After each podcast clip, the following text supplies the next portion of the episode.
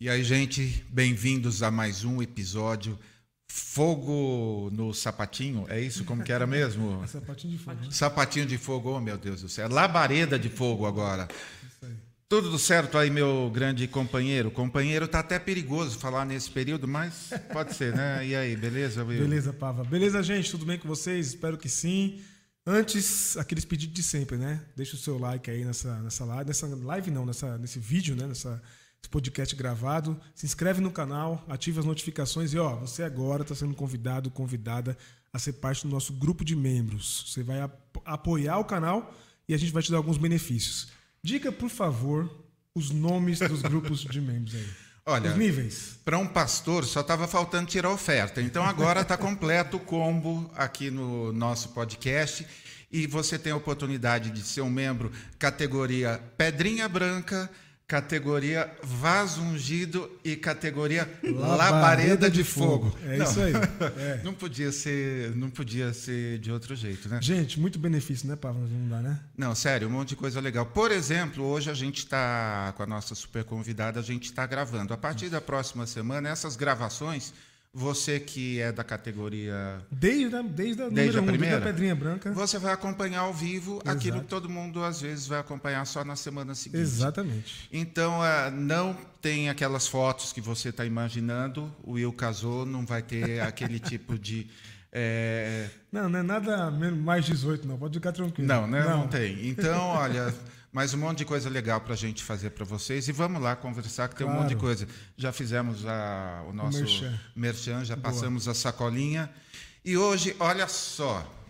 Deixa eu ver. Um, dois, três, quatro, cinco. Ela tem seis nomes. É, Deve ser descendente da princesa Isabel. Olha só. Madeleine, Rose, Dea, é isso? Maria de Freitas Laxco chiquérrima, né? Não só chiquérrima, como lindíssima. Madeleine, seja bem-vindo ao nosso podcast. Que honra ter você aqui, querida. Ai, a honra é minha, morrendo de saudade de você, né? Essa pandemia afastou os amigos, feliz de conhecer o Will. Prazer. Muito bom estar aqui. E olha só, não, dá uma olhada. Ela deve. Vai ter a desculpa de falar que é para depois do programa do UOL, mas tá. A hora que ela entrou aqui, assim, parou a usina Colab hoje, né? Currículo dela, vocês já conhecem, ela é escritora, jornalista, youtuber, apresentadora, eh, dá cursos, professora, enfim. eh, o que, que você curte mais fazer de tudo isso, Madeleine?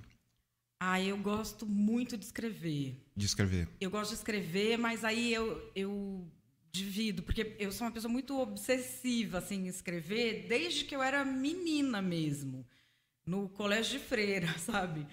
Eu sempre gostei demais de escrever. É, mas o meu texto, é, o tradicional jornalístico, nunca foi lá grande coisa.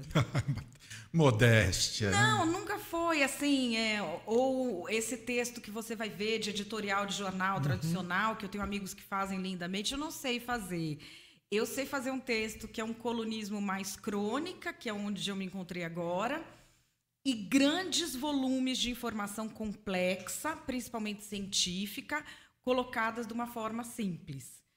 Então, eu já fiz um livro há muitos anos sobre a derrocada da indústria do tabaco no Brasil. Tabaco. Antes do Serra, né? Aliás, você anunciou, não foi? Anunciei no meu livro que o Serra que iria ter uma proibição de cigarro em lugares públicos, inclusive em restaurante. Eu fui ridicularizada, porque não se concebia isso. E no livro eu ia mostrando que essa cultura mudou e o Serra falou para mim: eu não saio sem fazer. Que ele, ele tem essas coisas, ele odeia cigarro. Era mais tinhoso mesmo do que. Pró-saúde. É, aí eu fiz sobre essa indústria do tabaco e aí é, fiz sobre uma, uma outra indústria que também está na mesma, na mesma decadência da do tabaco, que é a da grande manipulação de dados, né? Das big techs, big data, porque eles já pegaram o dinheiro é, causando passivo ao resto das pessoas e fingindo que não sabiam que isso, que a indústria deles causava mal. E agora já se descobriu, só que é tudo muito mais rápido.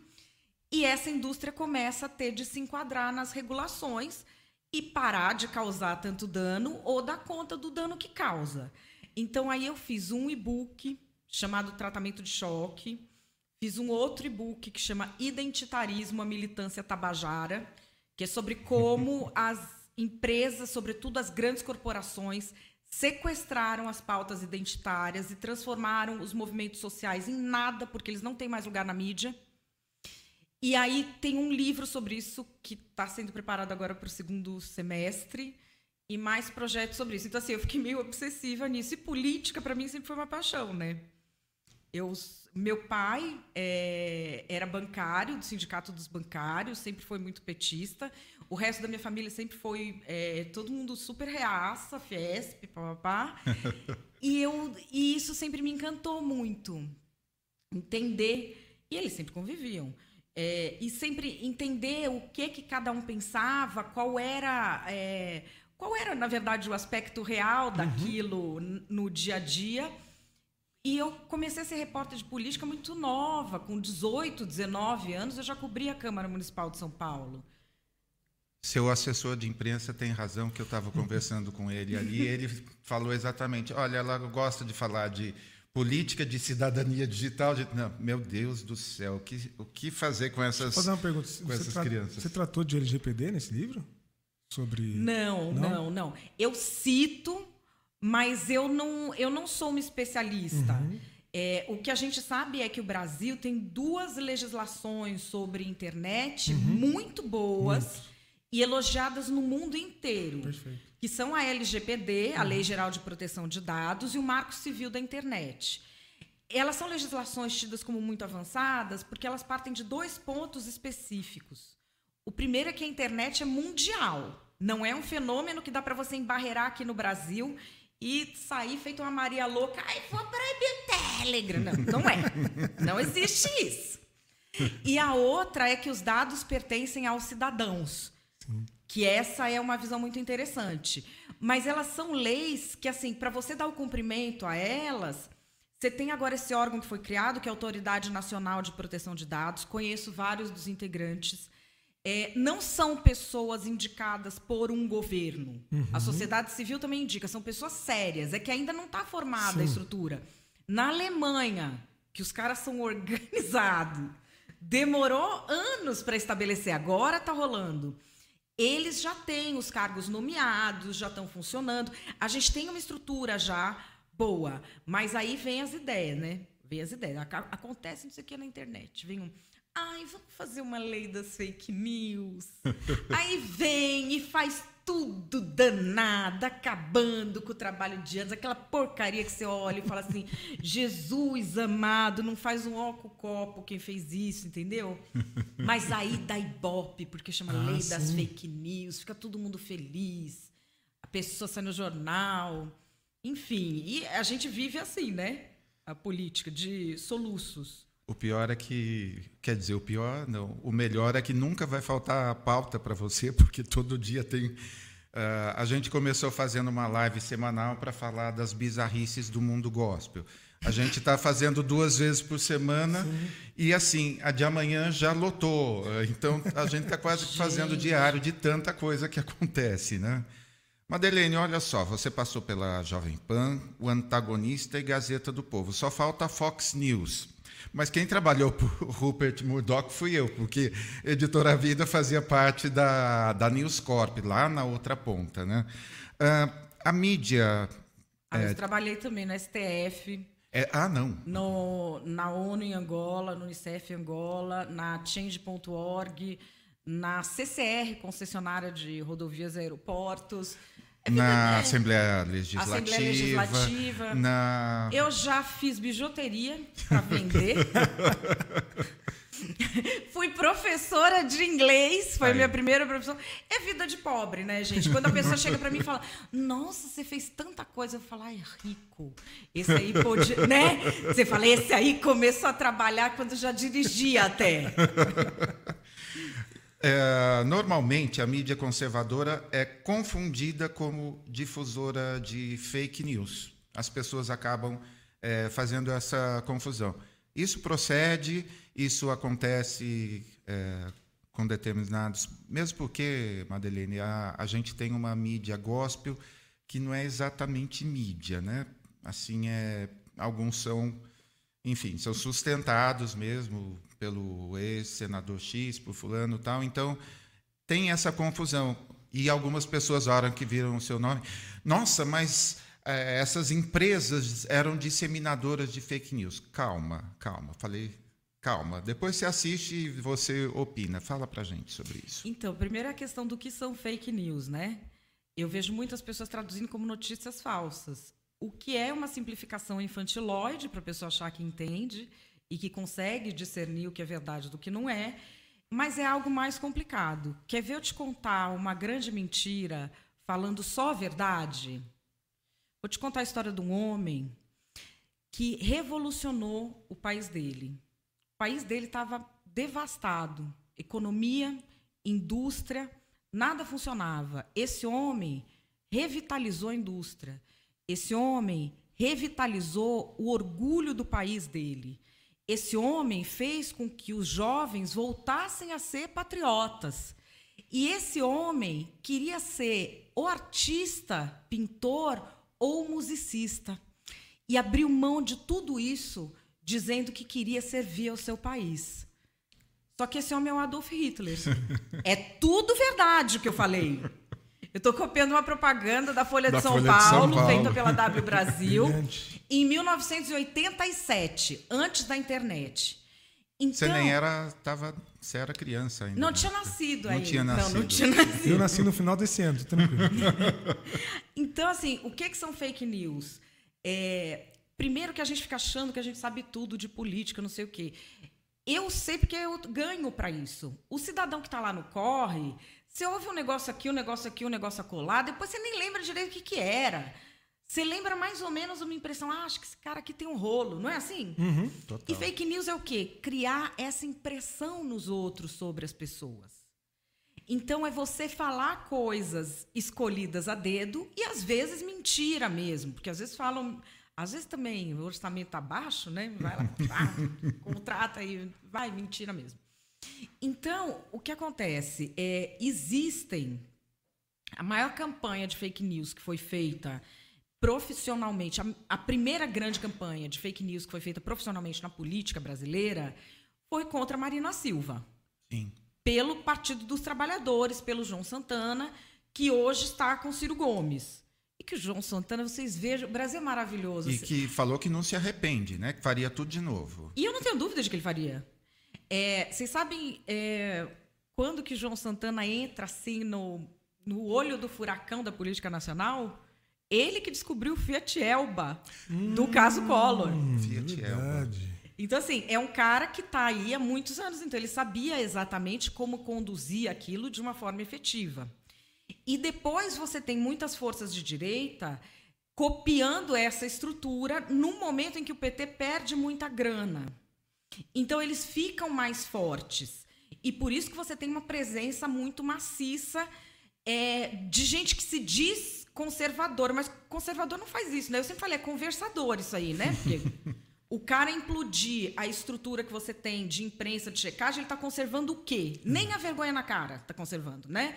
Então, assim, você tem é, diversos veículos que são de direita, que são de esquerda, que têm a visão deles, que você pode concordar ou não eu sempre falo é, olha o que aquela pessoa e que aquele veículo tem a perder. O que, que ele tem a perder? O que, que ele tem a perder? Por exemplo, se ele fizer. Se ele fizer uma grande mentira ali. Então vamos supor, a Globo conta uma grande mentira. A Record, a Record, que é da Igreja Universal do Reino de Deus, conta no seu jornalismo uma grande mentira, deliberada. Ali tem consequência dar com pau para um monte de gente. Não só para a emissora. Tem um monte de gente cujo único patrimônio é a credibilidade. Uhum. Quanto que você tem que pagar para esse povo abrir mão disso? Agora, é diferente quando a gente vê assim. Por isso que eu falo sempre: olha as biografias. O que, que essa pessoa tem a perder? Não é o que ele tem a ganhar, é o que ele tem a perder. Quando você pega uma pessoa que assim, qual é a biografia da pessoa? Biografia da pessoa é uma carteira de trabalho em branco, uma coleção de fracassos. E muito ódio.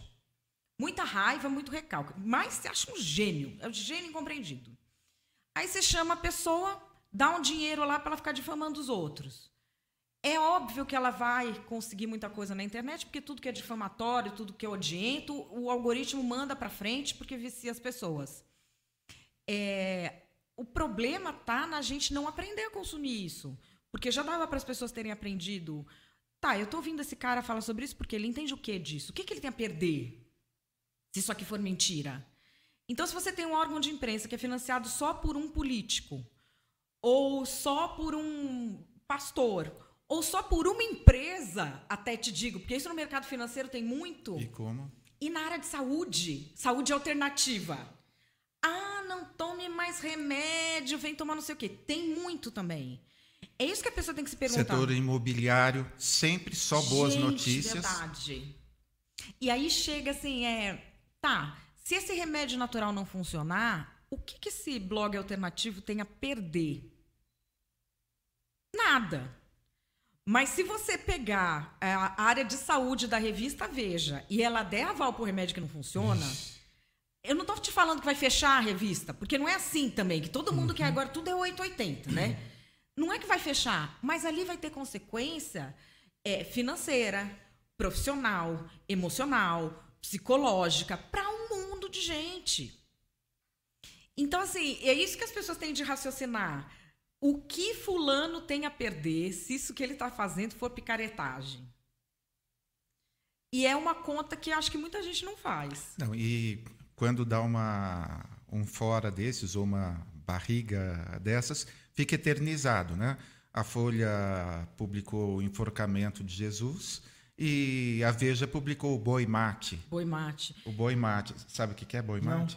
É, eles publicaram, putz, Nossa, faz mil anos isso. faz. Era eu- um primeiro de abril, né? Isso, publicaram que fizeram uma combinação de DNA que estavam colocando genes, eh, os genes do boi num tomateiro, alguma coisa. É sério, é sério, alguma coisa assim. Pra fazer o boi mate, que era já o molho de tomate pronto. Ah, e alguém publicou isso meses atrás. Ah, mas ó, o mais recente teve até. Lembra que a Folha publicou que estavam dando vacina vencida? lembra, ah, verdade, lembro. Recente agora, É. né? O que, que tinha acontecido, na verdade? É, como você transformou todos os postos de saúde do país em cartórios, porque a pessoa tinha que preencher a mão e depois passar para o computador, nem sempre havia possibilidade humana de fazer aquilo em tempo hábil. Então a pessoa ia preencher que a vacina foi dada, sei lá, três meses depois, quando tinha alguém para sentar lá e preencher todas. Leu ali e entendeu que a vacina foi dada depois. Devia ter checado? Devia. E ficaram dias defendendo aquilo, que não, que o dado estava assim, que o problema não é deles. É sim, porque o, o me- o meu compromisso é com o público. Se eu falei para ele que ele tomou vacina vencida, para eu falar para ele isso, eu tenho que ter certeza absoluta. Não pode ser uma. Então, não era mentira. Era um deslize, uma disputa de uma de um detalhe de checagem. Não é que mentiu, não era fake news, não é nada. O pano para manga que isso deu. Eu estou me lembrando agora do. Será que é do Roberto Campos, essa frase? Do que estatística é como biquíni, mostra muito, mas esconde o principal. É alguma coisa.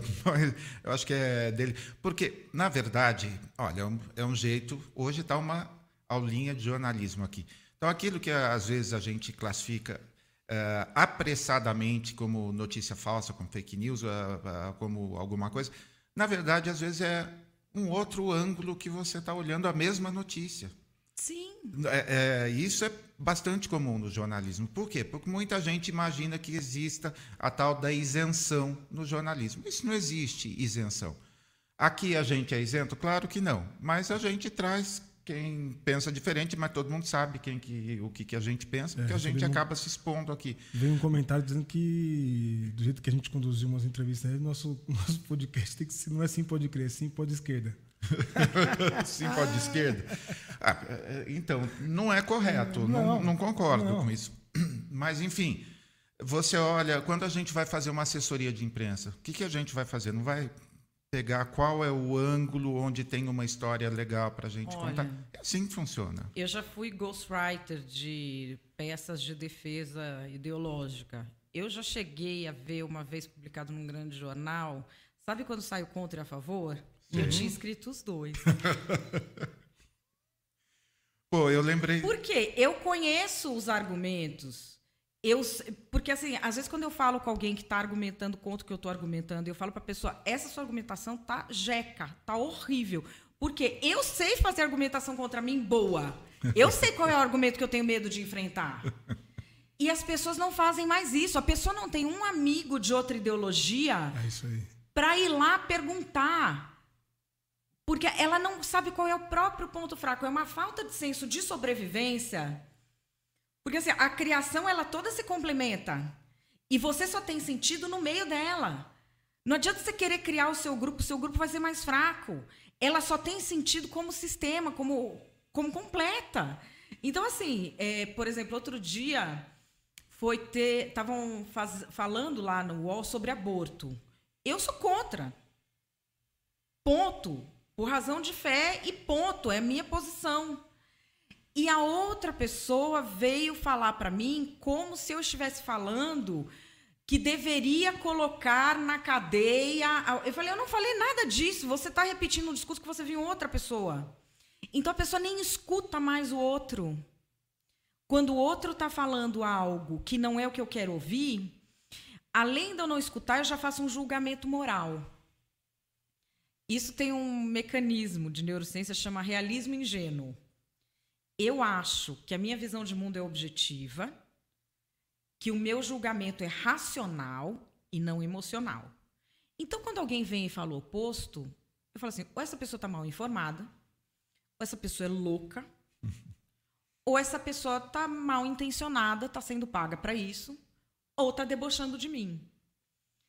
Ocorre que, como a minha análise ela é emocional e completamente subjetiva, pode ter outra pessoa que viu os mesmos fatos que eu e enxergou outra coisa. E se eu não abrir o meu ouvido para isso, a radical você é eu, entendeu? A gente aprende com o diferente, meu Deus. Eu cresci num. Eu estava. Coloquei isso aqui até falando do meu conservador favorito, que é o Nelson Rodrigues. Ai, é o meu. Sou apaixonado. Eu sou, nossa, louca por esse homem, gente. Sou apaixonado. Cresci é, lendo, sei lá, Paulo Francis. Sempre foi tão legal ler pessoas diferentes. Teve um período, acho que foi na faculdade, que eu assinava três jornais diferentes para ver a diferença da linha editorial. A mesma notícia sobre três prismas. E aos domingos eu comprava mais três ou quatro de outros lugares, tipo Correio Brasiliense, é, Zero Hora, Zero Hora, né, no Rio Grande do Sim. Sul.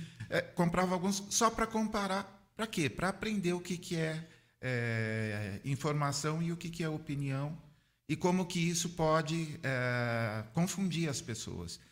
Aí eu acho, hoje a gente está num período que se eu for fotografado com um livro, é, sei lá, do Nelson Rodrigues, acho que até essas pessoas mais radicais nem conhecem a obra dessas pessoas. Está todo mundo tão uhum. raso que é tão legal você, na te, até na teologia você precisa ter, ou você lê esses aqui, teólogos latino-americanos, né, que é, é o que os progressistas falam, ou então não serve nada do que todo John Piper, todos os outros. Podemos é, caminhar em direção à diversidade de opiniões sem matar ninguém, sem, é, de, sem revólver à mesa, assim. Que período ruim, né? A gente está emburrecendo, concorda? Olha, Nesse aspecto, eu lembrei, o que você acha só... dos políticos conciliadores? Eu acho que os políticos, concilia... políticos conciliadores têm um grande desafio que é não capitular diante de quem prega eliminação física de adversário. Esse é o grande desafio de todos os partidos políticos. E todos os partidos políticos hoje têm isso. A gente acha que é do bolsonarismo, mas assim, você começa toda vez que você desumaniza e relativiza a dignidade humana, então a, a dignidade humana ou ela é para toda a sociedade. Universal. É inegociável uhum. e inerente à condição humana, que é o universal. Uhum. Ou ela é negociável. A partir do momento que você cria a brechinha do negociável, isso vai feito um vírus. Uhum. Então a gente já tem em vários partidos pessoas que defendem eliminação física de adversário. Tem até candidato a governador que faz live falando isso. E os partidos estão capitulando sistematicamente. Eu sempre falo nas minhas lives do UOL, nós estamos comendo um banquete de consequência com Jair Bolsonaro, que fala as mesmas coisas que ele fala hoje desde 1991. Sim. E já enfiando o outro no forno, que é para não ficar sem, né? Como é que nós vamos viver sem um problema que nós mesmos criamos podendo evitar? Então, como ele é isso, ah, não, deixa esse. Vai deixar, que deixa o bicho aqui, aí o bicho cresce, derruba a cerca, a gente vai lá e põe um trinco no portão. Que é isso, isso que a gente faz sistematicamente. Eu lembrei de uma frase do Nelson Rodrigues Opa. maravilhosa, que ele dizia que quando um amigo deixa de jantar com outro por causa de ideologia, é porque a sociedade está pronta para carnificina. É, é isso. É essa a questão. Profeta, né? Isso deve ter, sei lá, Parece uns que 40 tá anos. Isso é de, de um- Isso é de 68. 68 aí. 40, 50 anos. É. 54 anos. Então, assim, é, e ele próprio era amigo de várias pessoas de esquerda. Isso de você fazer uma triagem moral por política, as pessoas não percebem que elas se tornaram reféns dos políticos. Todos os aspectos da vida das pessoas foram capturados pela política. Então, a arte foi capturada pela política Sim. todo tipo de arte. Porque aí o cara ele te, ele está sendo hoje instado a se manifestar. Então, assim, ou ele é instado ou ele é proibido. Então não tem mais, ele não pode mais ser um artista, não interessa mais. Interessa como ele vai se manifestar politicamente ou não. É, na, na área religiosa, que eu creio que tem que estar acima disso porque ela transcende e ela é muito mais importante para o ser humano do que a política, ela já se rebaixou também. As igrejas já estão se agachando. Que nem se fosse uma coisa de baixo, né? Não de cima. As igrejas já se agacharam para a política. Aí a vida do cidadão se resume a quê? Ele vai adorar o quê? A política? O político? Então ele fica cada vez mais refém de quem já tem autoridade política daquele tempo. Isso é uma tristeza, porque a liberdade da alma do ser humano, ela vem da arte, do sonho e da espiritualidade. Tudo isso agora vai vamos dar na mão do político também, para ele mandar nos outros? Que a própria. As escolhas políticas eh, recentes, por exemplo, do governo foram todas em cima de eh, nenhum critério técnico. Quem é artista aí que apoia a gente para a gente colocar como secretário da cultura? Não importa se ele não fez nada, é o pensamento dele, o credencia para, na verdade, para destruir quase a, a cultura que foi nesse período que a gente viveu. Então, tem muita ingenuidade. É, gosto muito da, gostei muito da comparação que você fez aí da o ovo da serpente. Ele cresce, depois a gente é devorado e depois finge que não vamos aguentar isso aqui porque depois Desde quando a gente está vivendo isso e, melhor do que isso, até quando né, a gente vai viver isso? Mas olha, me deu saudade dos conservadores. E outra, vamos chorar aqui, né? Ó, a gente toda semana alguém fala: quem são os bolsonaristas que vocês vão chamar para entrevistar? Né? Daí a gente é, pensa em um, daí eu penso no outro, daí eu penso no outro, ele pensa no outro, pensa no outro. Aí alguém fala: essas pessoas não têm nada para falar. Essas pessoas são mentirosas. É, Então a gente às vezes fica numa lutando, né, Will, pensando, porque na verdade assim eh, a gente não está falando de eh, discutindo linha política A ou B. A gente está conversando sobre o momento do Brasil. E para alguns casos a mentira já se tornou assim, ou a difusão do ódio está tão entranhada que já sai assim algumas assim a pessoa respira isso né semana passada eu brinquei com a história agora do Feliciano semana passada ele colocou que se o PT ganhar a, todas as drogas serão liberadas o aborto liberado. Vai fechar as igrejas. ah ia fechar as igrejas aí eu falei caramba não sobrou nada assim de terrorismo eu podia soltar um por dia não já soltou em 280 caracteres todos os todas as assombrações que nos perseguem. Aí eu fico. Que eu vou conversar assim? Vou falar, ó, tá errado, deputado. Não, não... Ah, mas o deputado no, no diálogo é outro negócio. As pessoas têm que saber também quando está fazendo campanha. Ele foi, ele foi presidente da Comissão de Direitos Humanos é, da Câmara dos Deputados, indicado pela Dilma Rousseff. Sim. Eu falo muito com ele porque ele é, ele é uma pessoa, um grande articulador, vai. É uma inteligência política, ele tem um, um, um spin de pensamento que eu não alcanço. Não alcanço.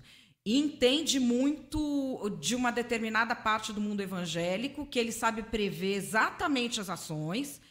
E eu até, às vezes eu pergunto alguma coisa para ele e falo, ah, não, pastor, pelo amor de Deus, não, não é possível um negócio desse. Ele fala, tá bom, não é possível, espere então, se não é possível que vai. E é, ele tem, ele tem esse conhecimento e um domínio de púlpito que é uma coisa impressionante.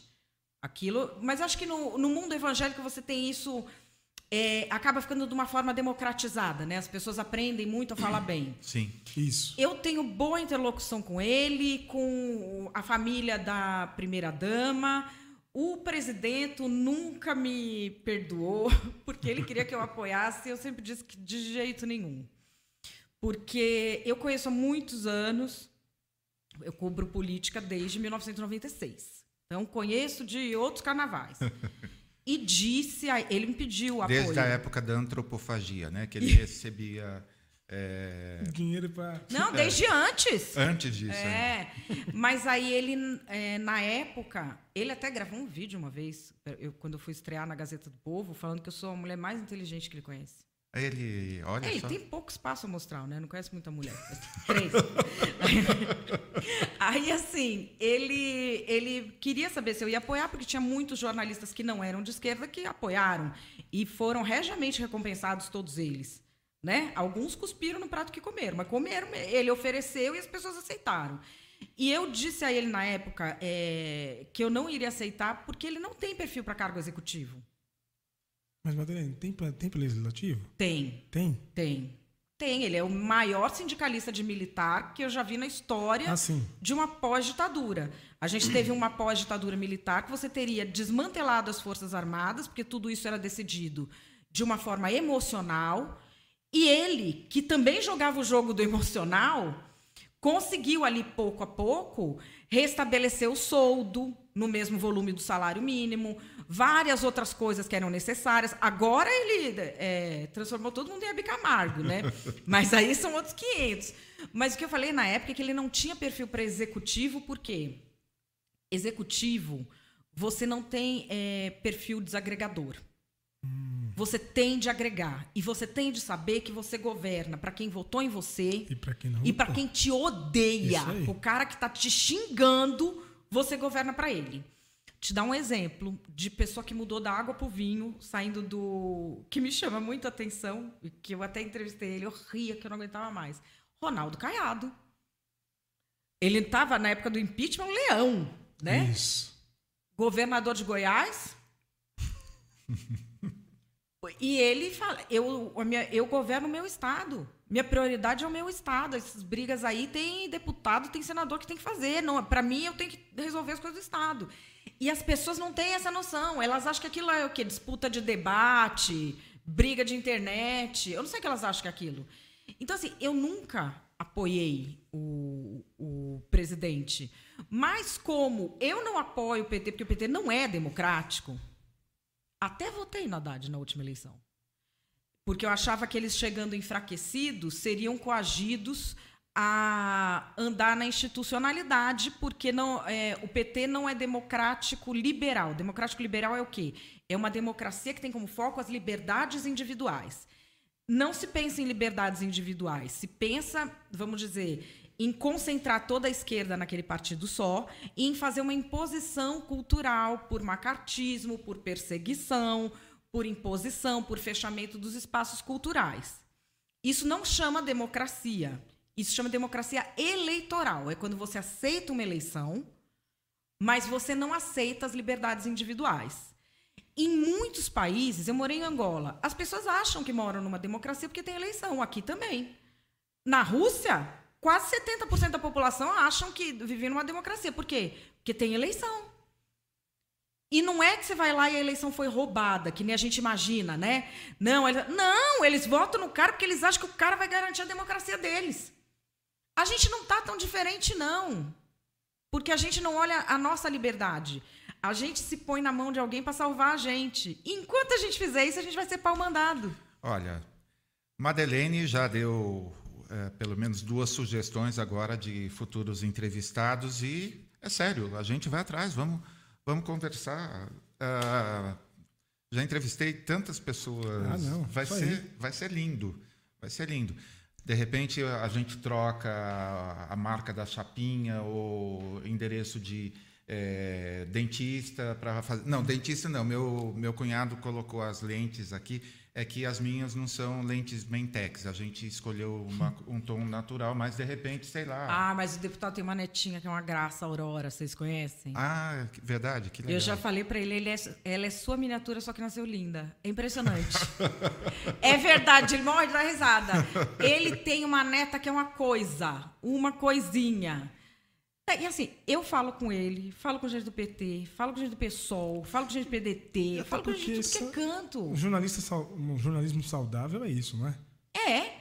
Eles mesmo trocam de mínimo do partido, vou eu ficar presa? Aliás, é interessante isso também, Madeleine, ser briga durante um tempo, porque você viu o cara, o seu deputado lá na tribuna, não sei o quê. Você não sabe que depois que ele estava brigando lá na tribuna, ele foi tomar cafezinho junto com o cara que estava brigando com ele e está tudo certo ali. Não é esse clima beligerante de vamos todos no- nos matar, mesmo porque existe uma, um trânsito entre os partidos, então aquele o inimigo de ontem amanhã vai ser seu aliado e você não fecha as portas, senão E não é nada de errado isso, porque a política é uma forma de você resolver conflitos sem, Sem apelar para barbárie. É isso aí. Então, assim, não é que o inimigo de ontem nessa causa vai ser o seu amigo de amanhã nesta mesma causa. Sim. Ele não tá com você nisso. Mas nessa outra coisa que você quer, para ele tá ok. É compor forças. As pessoas precisam compreender isso, porque nós fazemos isso na nossa vida no dia a dia. sim. Quem que numa empresa não trabalha com um colega que não vai com a cara? Sabe? É, fica. Acho que também existe uma busca pela pureza, um moralismo que a gente tem visto hoje em dia. Eu estudei em colégio de freira, né? Minha vida toda, desde os dos 3 aos 17 anos de idade. Tinha a dona Cleide, que era uma bedel, nossa, que ela era muito rígida, muito moralista. Eu olho essa juventude progressista e falo, dona Cleide, a senhora era para Frentex. Nem Dona Cleide tinha uma coleção tão gigante de certezas sobre o mundo. E olha que ela era católica, apostólica, romana, daquelas de rezar em latim. Ela não tinha tantas certezas quanto essa juventude que não sabe porcaria nenhuma. Não sabe fazer uma salada de fruta. E fica ditando regra para todo mundo. Então, a gente tem esse moralismo na juventude, né? Essa busca de moralizar tudo. No- quando a gente fala moralismo, parece que é relacionado a costumes, mas não é isso que eu tô falando. Moralismo é ter um julgamento moral de bom e de ruim sobre coisas que você nem pode classificar assim, de repente. Tipo, o cara é de esquerda é bom ou ruim, o cara é de direita é bom ou ruim. Não tem como classificar isso. Quando você encontra uma classificação dessa, quer dizer o quê? Que emburreceu. E que se tornou moralista. E que, como dizia Nelson Rodrigues, todo moralista, no fundo, é um cafajeste, é um grande canalha, né? Olha só que delícia. Hoje estamos aqui com Nelson Rodrigues sendo, sendo citado. Madeleine, eu vi uma análise sua muito legal da, entre tantas outras, falando sobre a Michelle e o como ela brilhou aqui e o esperto. Isso demorou até para ela entrar, se engajar, perdeu o prazo de gravação, porque não queria, porque as outras vezes estão concorrendo tal, enfim, aquela coisa toda. Hora que ela entrou, brilhou, que era só ele surfar na onda que ela fez direitinho, com desenvoltura, com o discurso evangélico absolutamente perfeito, Impecável. tudo certinho. Impecável. É, eu brinquei que o, da semiótica, até do vestido dela, tudo foi absolutamente Eu pensado. fui assuntar o vestido, porque eu falei, não é possível que essa mulher escolheu isso sozinha. E E foi. Ela não foi. Eu achei que tinha sido uma super assessoria, né? Não, ela com as assessoras ali mesmo, não foi. Ou seja, era só surfar. Ele fez o quê lá no cercadinho? É, É, ela gasta muito, ela isso, ela aquilo. É, mas é- Fala um pouquinho pra gente sobre isso. Então, acho que existe uma coisa. Talvez ela não tenha querido entrar antes na campanha por causa disso, mas agora ele precisa dela. Só que eu não sei como é que vai ficar essa questão. Se ela vai querer, porque eu não sei se ele aguenta ser ofuscado por ela, porque assim, é, ela me surpreendeu, vou te falar. Eu não, eu não esperava, porque ela não tem experiência. Qual é a experiência que ela tem disso? Ela não tem experiência. é, ela fala o quê? Em reunião de igreja, mas ela não é pastora. Não. Ela não é preletora, Não. não, é nada disso. É, eu falo isso para os jornalistas, eles falam, não, ela fala na igreja. Eu falo, não, criança linda. Não, ela não fala, fala. Ela fala. Não é para aquilo tudo. Aquela presença de palco dela aba- abaixar e pegar os presentes, começar agradecendo a produção. Eu falei, gente, essa mulher é um furacão. E o cabelo? Que o cabelo agora tá impecável, que as crentes estão tudo elogiando o cabelo dela. Então, assim, o cabelo dela, que não é um cabelo de crente, mas é um cabelo de modéstia, né? Sim, sim, total. Modéstia total. Até a escolha das joias. A única joia dela é o Brasil. Você viu isso? Não, não percebi. É o isso. mapa do Brasil. Foi uma coisa assim. Aquilo foi uma coisa. Se ela se candidatasse a alguma, Presidente alguma contra ele. ela Mas aí até eu votaria, né? Olha, Não, mas é, eu acho que assim, é, a questão é que ela brilhou muito ali, era uma coisa completamente inesperada. Aí eu fui xingadíssima porque eu falei isso. Me xingaram de tudo que a gente. Ai, mas ela recebeu um cheque de não sei quanto. E o cheque eh, desmontou o discurso. O que, que tem uma coisa a ver com a outra? Eu falei do cheque, falei do discurso. que eu- eu- as pessoas não. As pessoas enlouqueceram, né, cara? As pessoas enlouqueceram. você falou que foi xingado, mas tem algum dia que você passa batido que ninguém que ninguém Não. xinga? Aliás, você sabe que se não fosse assim, tanta tanta força religiosa, me chamam tanto de vagabunda que às vezes eu penso, será que não é uma vocação que eu não vi? Meu pai era muito rígido. Eu tô, tô aqui me sacrificando, escrevendo, eu podia nessas horas estar num iate, me divertindo, né? Eu podia ter tido uma vida completamente diferente, porque as pessoas falam tanto, eu falo, elas estão vendo uma coisa que eu não vejo. né? Mas é, é o dia inteiro xingando. O que não deixa de ser absolutamente machista, misógino Claro e todos é. os etc, né? É, mas assim, eu. Ai, gente, eu... Por que, que não discute seus argumentos? Por que, que porque não? são burros. Então, Eu acho que existe uma coisa só também. sobra isso pro macho analfa, né? Agora há pouco eu vi sobre o, O macho alfa, alfa. é. Aí tem esse não, é o mas macho, macho analfa. alfa nunca é agressivo com mulher. Sim, com total. fêmea. Não, isso é biológico. Na natureza, o macho agressivo, até com outros homens, é o macho beta. Quando você tem bando de chimpanzé, a gente compara o ser humano com chimpanzé Uhum. e bonobo. O bonobo é ma- mais bonzinho, o chimpanzé é o mais conflituoso. Quando morre o chimpanzé alfa, de repente, um do bando precisa substituir, a testosterona dele vai lá em cima na hora. Mas o hormônio que faz ele ser reativo cai todo. Em questão assim, de três horas, ele está com a testosterona lá no alto e o hormônio que faria ele ser reativo lá embaixo. Por quê? Porque o macho alfa não desagrega. Foi isso que eu falei pro presidente, não gostou. Mas macho alfa não. Será que ele entendeu? Não, eu falei, o macho alfa, ele não desagrega, porque ele precisa. O poder dele está na coesão do grupo. Então, assim, quando eles falam, ah, eu sou macho alfa, eu tô aqui gritando com mulher, ma- macho alfa nunca Não se sente isso. ameaçado por fêmea, entendeu? Não existe. E, assim, é uma coisa que eu costumo. Eu até falo que atacar a mulher hoje se tornou um ativo político muito interessante. Veja o que fazem com a Tabata Amaral. Eu vi, eu li esse texto É. seu também, muito sábio. E isso o Steve Bannon usou. O Steve Bannon é militar, né? Então ele tem outro uso dessa guerra de informação, que é uma coisa muito mais pensada. A Cambridge Analytica, aliás, Sim. não era empresa de informação, era empresa de warfare, de negócio de guerra. Ela vendia tanque, ela vendia canhão, ela vendia essas coisas, começou a trabalhar com informação. Então é nesse nível que eles trabalham. Como que é o negócio da mulher?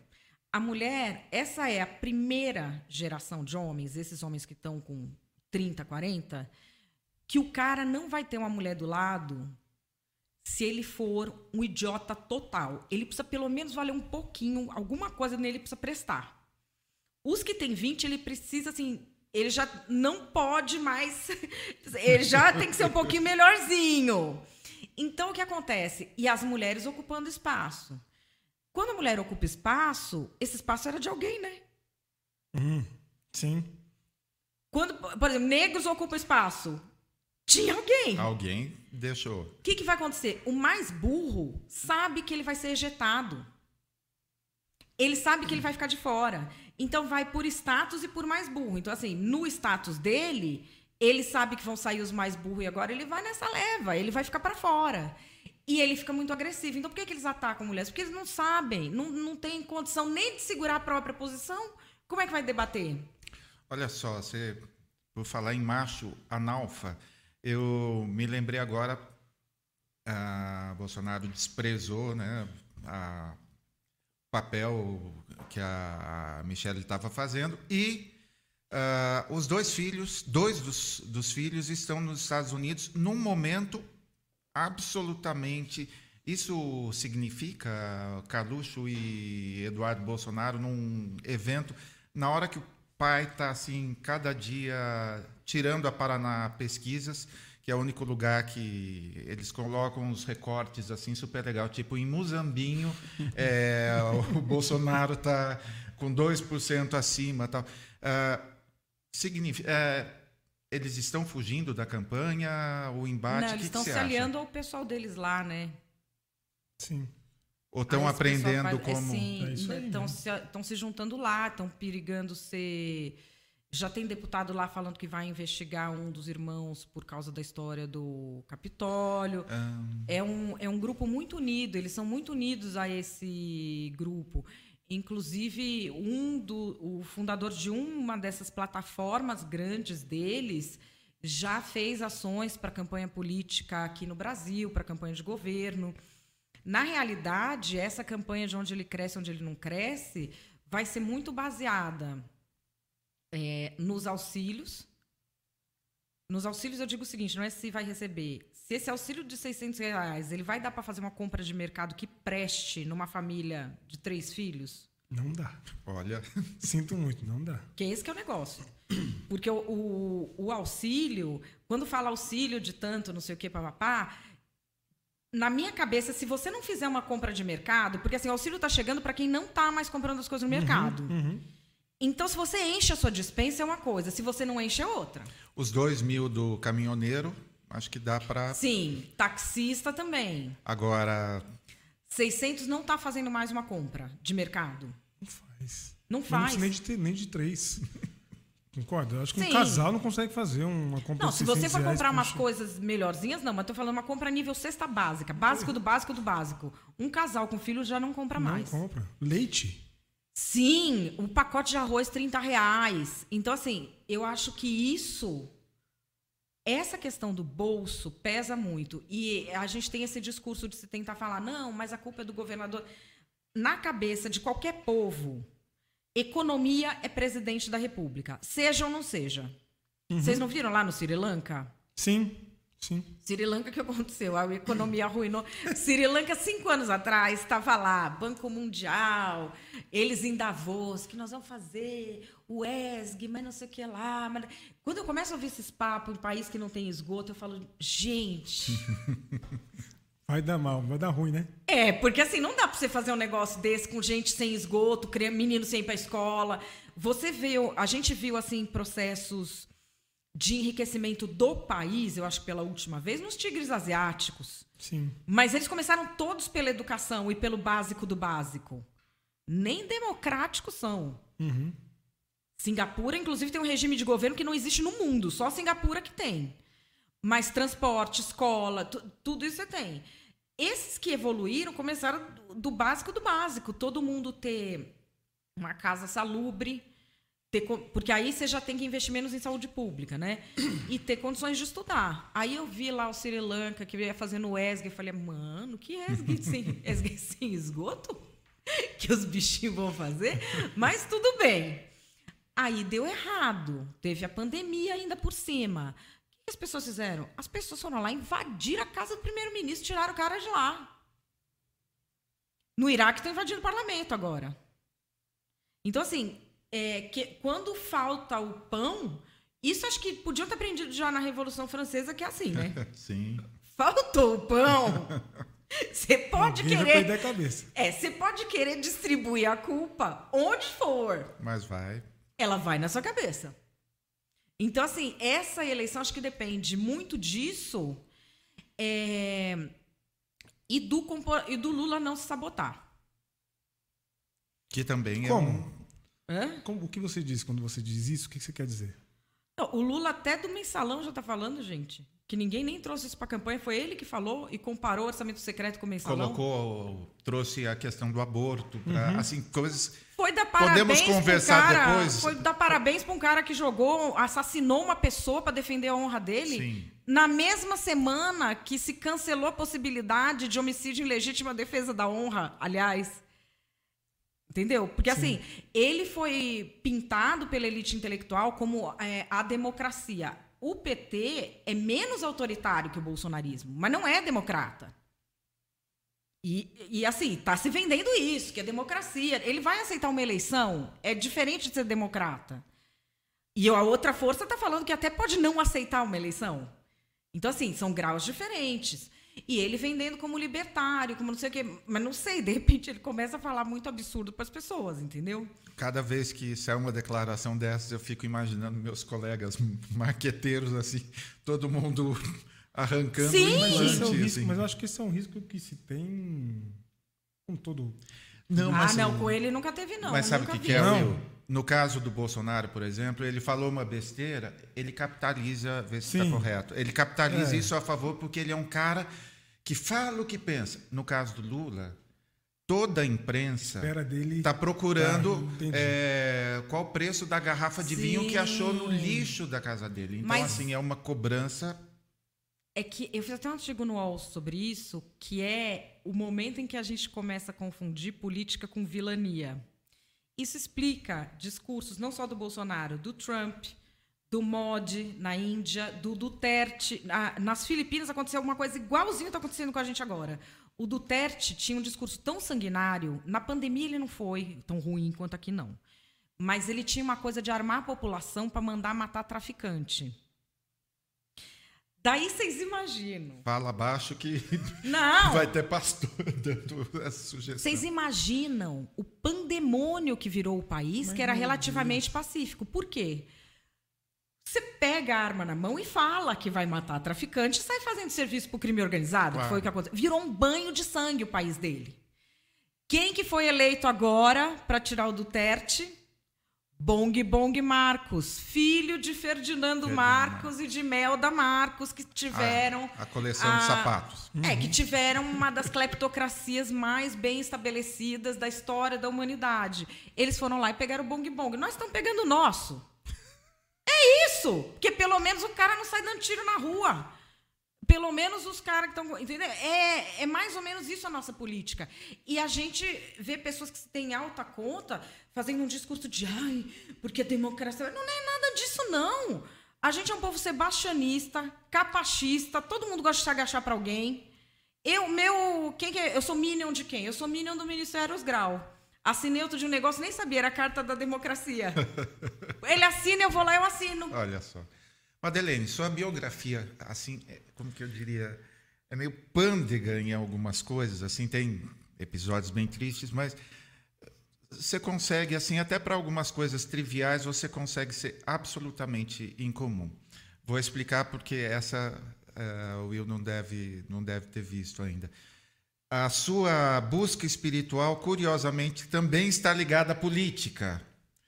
Uma amiga levou você para ver uma palestra do irmão Deltan Dallagnol. Que história é essa, Madeleine? Eu nunca imaginei perguntar, eh, falar É sobre seguinte. isso.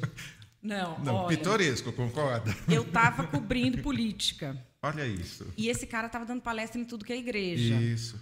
E eu tinha brigado com o povo lá da igreja católica, porque como eu sou mãe solteira, eles não queriam batizar meu filho. No fim, o- não é que eles não querem, eles não falam mais que eles não querem, porque não pode mais falar que não quer. Então ele te exige documentos, sabe assim? As últimas 28 cuecas que o seu tataravô usou. Então, assim, são do- coisas impossíveis. É uma gincana assim, o Celso Portioli olharia e falaria, pô, vocês estão exagerando. Aí o padre Júlio Lancelotti, cara, o padre Júlio, não vou nem entrar nesse como foi feito isso, mas foi feito. Aí batizou seu filho. Batizou, batizou. Ele Não, e o que, eu, o que eu argumentava é o seguinte: é, tudo bem que ter filho fora do casamento, transar fora do casamento é pecado na igreja. Eu sei, mas quem pecou fui eu, não foi ele. Ele é um anjo do Senhor, ele tem que, ser, ele tem que receber o sacramento. Ah, Porque tem aquela coisa que a mãe que conduz a criança no caminho, mas o sacramento não é para mim, o sacramento é para ele. Nossa, é tão básico. Ah, Sim, mas o cara quer ter mãe solteira na igreja dele? Não quer. Então, aí, o que, que aconteceu? Consegui, mas fiquei muito, mas fiquei muito pé da vida. Muito. Sobretudo porque meu pai foi de pastoral de igreja a vida inteira. Eu fui criada em colégio de freira. Comunidade de base, é isso? É, também foi de comunidade né? eclesial de base, mas foi menos tempo. E comunidade eclesial de base é mais a, vamos dizer, o oba-oba político da igreja, tá? Ele foi mesmo de pastoral. João Alberto. É, Olha só. Ele foi mesmo de pastoral. Ele era de pastoral que atende a povo que está querendo se matar. A gente levava comida para o pessoal no centro da cidade, distribuía fralda para as crianças. Primeiras crianças do HIV que queriam despejar, a gente fazia recolhimento de fralda para levar para as crianças. Meu pai saía distribuindo. A Igreja Católica fazia isso, distribuía camisinha para prostituta e travesti no centro de São Paulo. Aliás, eu vi uma, não sei se você viu, uma foto do padre Júlio, bem mais novo, é, junto com várias crianças com HIV. É da Casa Sol, que a gente ia levar. Meu pai ia levar Olha fralda lá, só. eu ia levar a Casa Sol. Queriam despejar o Padre Júlio, porque as pessoas achavam que o HIV passava pela água. Mas era uma possibilidade na época. Ele é padre, ele tá, ele tá naquela, né? Se for minha missão que o Senhor me deu, dane-se. Não, é, era isso mesmo. Mas as outras pessoas do bairro não estavam nessa, não. Né? Tava, essa é a missão que o Senhor deu para Padre Júlio, não para este bairro. Né? Então, assim, aí se descobriu que não, não existia essa possibilidade, mas enfim. Então, assim, é, ele viveu tudo isso. E aí eles não quererem batizar o meu filho? Nossa! Eu já sou uma pessoa light. Você avalia o tanto de desaforo que eu não fiz por aí. Eu falei, nunca mais eu piso numa igreja. E aí, eu queria ver o que é que o Deltan falava na igreja. E uma amiga me levou na IBAB, na Igreja Batista de Água Branca, para ver. E terminou. E eu falei para ele, eu falei para ele, promotor, onde a vaidade não tem espaço para Deus. Você falou isso pra ele? Falei, ele fala até hoje que eu sou a terrorista preferida dele. Eu falei para ele, vocês vão quebrar a cara com tudo isso, com 10 medidas. Eu fui contra. Eu e doutor Davi Azevedo, só eu e doutor Davi Azevedo, professor da USP, contra a IBAB inteira, que botaram para assinar aquele negócio das 10 medidas contra a corrupção. Doutor Davi e eu falamos que era um absurdo aquilo, que era violação das liberdades individuais. E que todo mundo ali ia quebrar a cara mais para frente. Não, mas é que eles estão fazendo bem. Eu sabia que eles não eram mal intencionados, que é uma coisa. Não eram pessoas do mal. Isso não eram. Ele não é uma pessoa do mal. Mas você não conserta injustiça com injustiça. Isso aí não está na Bíblia. Eu tenho que falar pastor. Ah, demais. Aí falamos. O que, que aconteceu? Todo mundo quebrou a cara. Aí hoje ninguém mais é lavajatista. Aí a lavajatista sou eu agora. Pois é. Porque eu sempre falei que eu sempre falei e sustento que ele não é mal intencionado e nunca foi. Não é assim que fez uma coisa. Entende o que eu tô falando? Não é que fez deliberadamente de má intenção. Ele acreditava que aquilo que ele estava fazendo ia frutificar depois. Mas o que eu via era que eles estavam muito deslumbrados. Estavam muito. Isso isso não é uma avaliação sua agora, isso foi uma avaliação sua da época. né? 2015. E falei para ele, falei, onde tem vaidade não entra Deus. Isso diz o cristianismo, diz o judaísmo, diz o islamismo. Se abrir essa porta da vaidade, Deus sai pela, Deus sai por ela mesmo. Onde entrou a vaidade, sai Deus e você vai estar sozinho nessa caminhada. Não adianta você achar que está falando com Deus, se quem está aparecendo é você, não é Deus. Não adianta. Então, assim, quando Deus aparece, um dia você está em cima, outro dia você está tomando nas costas, entendeu? Porque não é a sua imagem. E ali eu falei isso para ele porque eu, aliás, isso quem tinha me dito muito antes isso que eu subestimava o poder da imagem foi o carioca, o humorista, que é meu amigo numa época que eu tive uma treta enorme com os meninos do MBL por causa de uma coisa que eles tinham feito. E o Carioca falou para mim: é, você, não, você nunca se ligou o peso que isso da vaidade de aparecer tem? Porque a gente trabalha com microfone, a gente tem um microfone na mão e a gente é ouvido por autoridade desde os 17 anos. Lindo. Então, assim, isso é o nosso trabalho. Então, assim, isso, eu tenho isso, a minha prima tem restaurante, o outro faz entrega, o outro não sei o quê. E é trabalho, trabalho. Não é que um é, sabe? É o nosso trabalho. Então, assim, isso eu tenho que entregar direito. Para a pessoa, ele falou assim: imagina uma pessoa que tem 30 e poucos anos, nunca ninguém ouviu ela.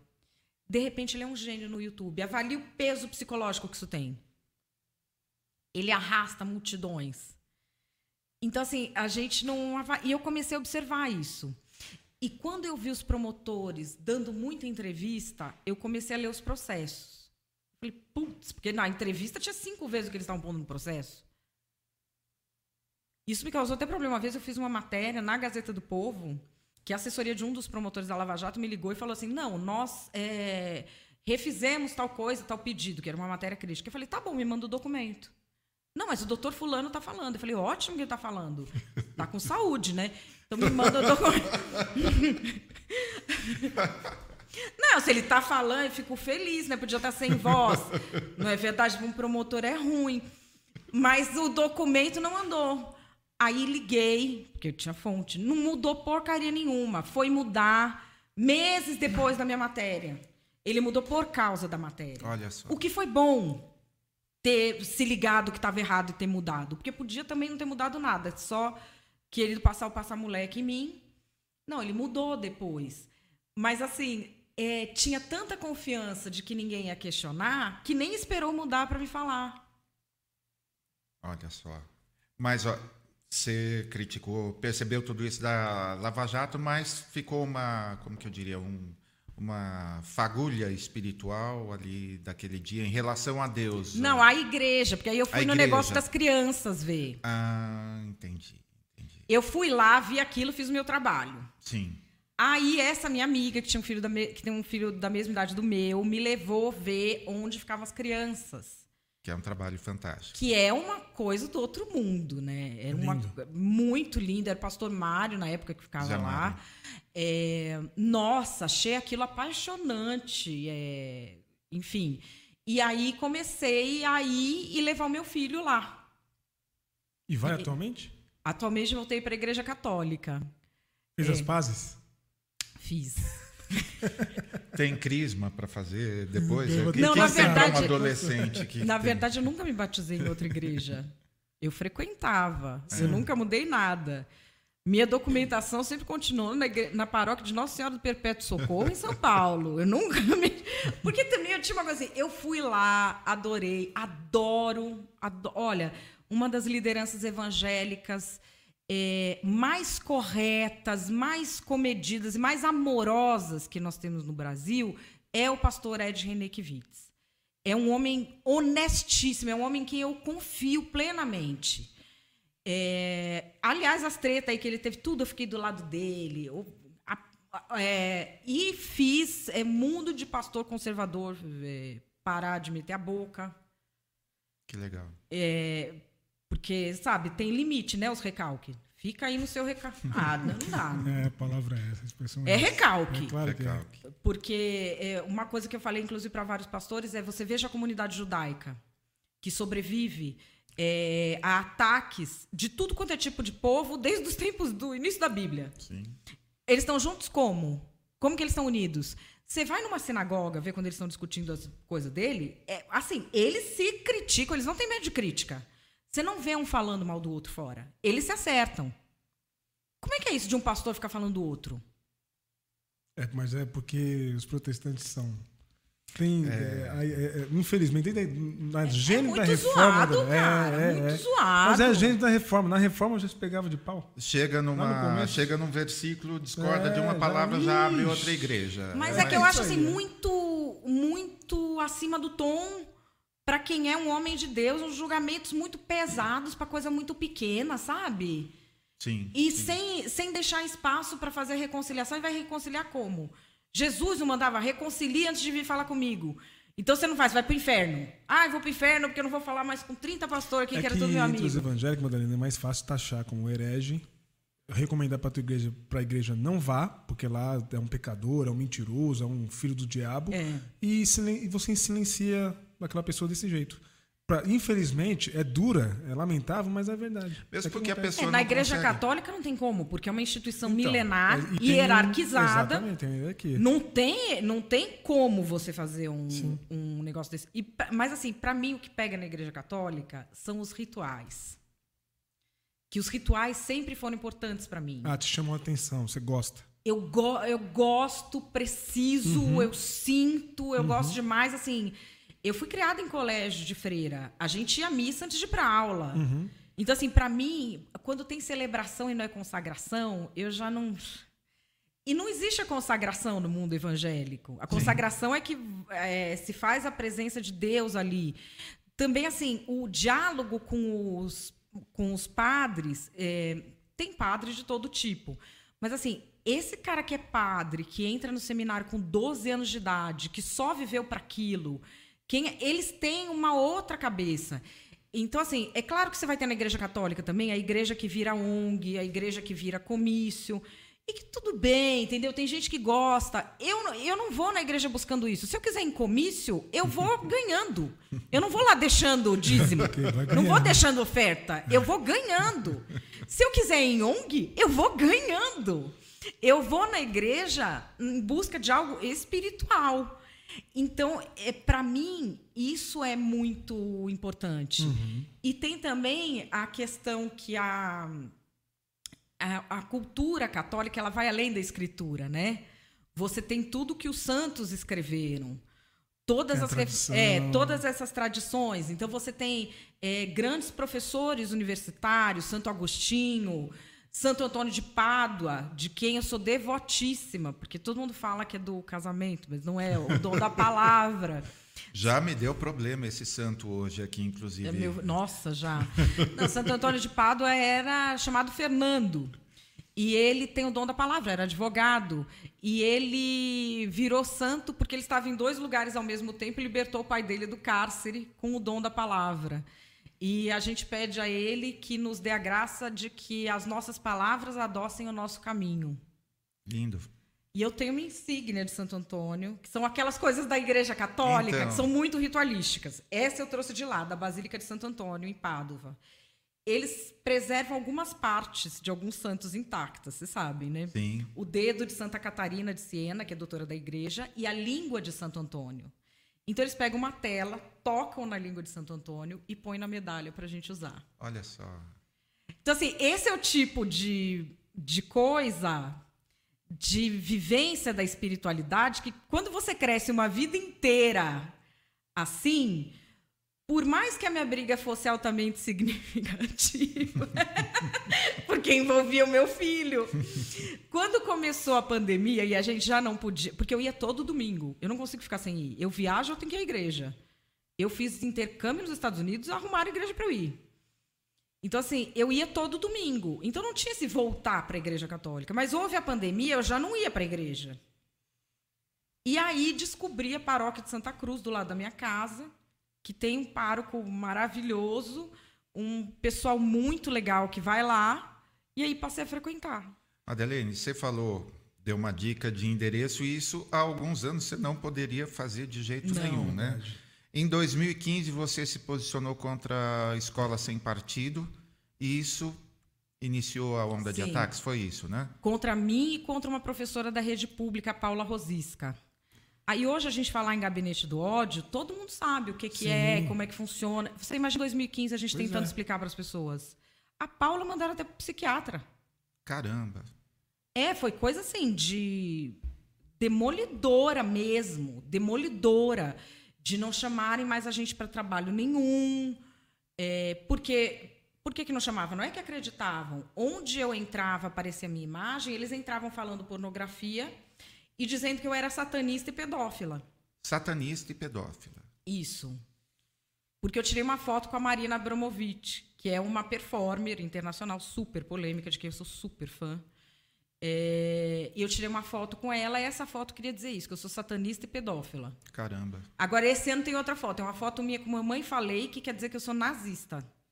Ah, tem mais essa. Tem. Aí eu até fiz um negócio que tem várias fotos minhas com a música do Amaury Júnior atrás. Tem foto minha com o Julio Iglesias, com Vin Diesel, com o ET, com o Antoninho Scalia, Justice da Suprema Corte dos Estados Unidos, com a Dilma. Aí quando a pessoa manda, eu falo, ah, eu mando as outras. Ó, tem mais aqui, esqueceu. Mas aí o que aconteceu nessa época? Ameaçaram meu filho de morte num chan. Chan são esses fóruns de internet.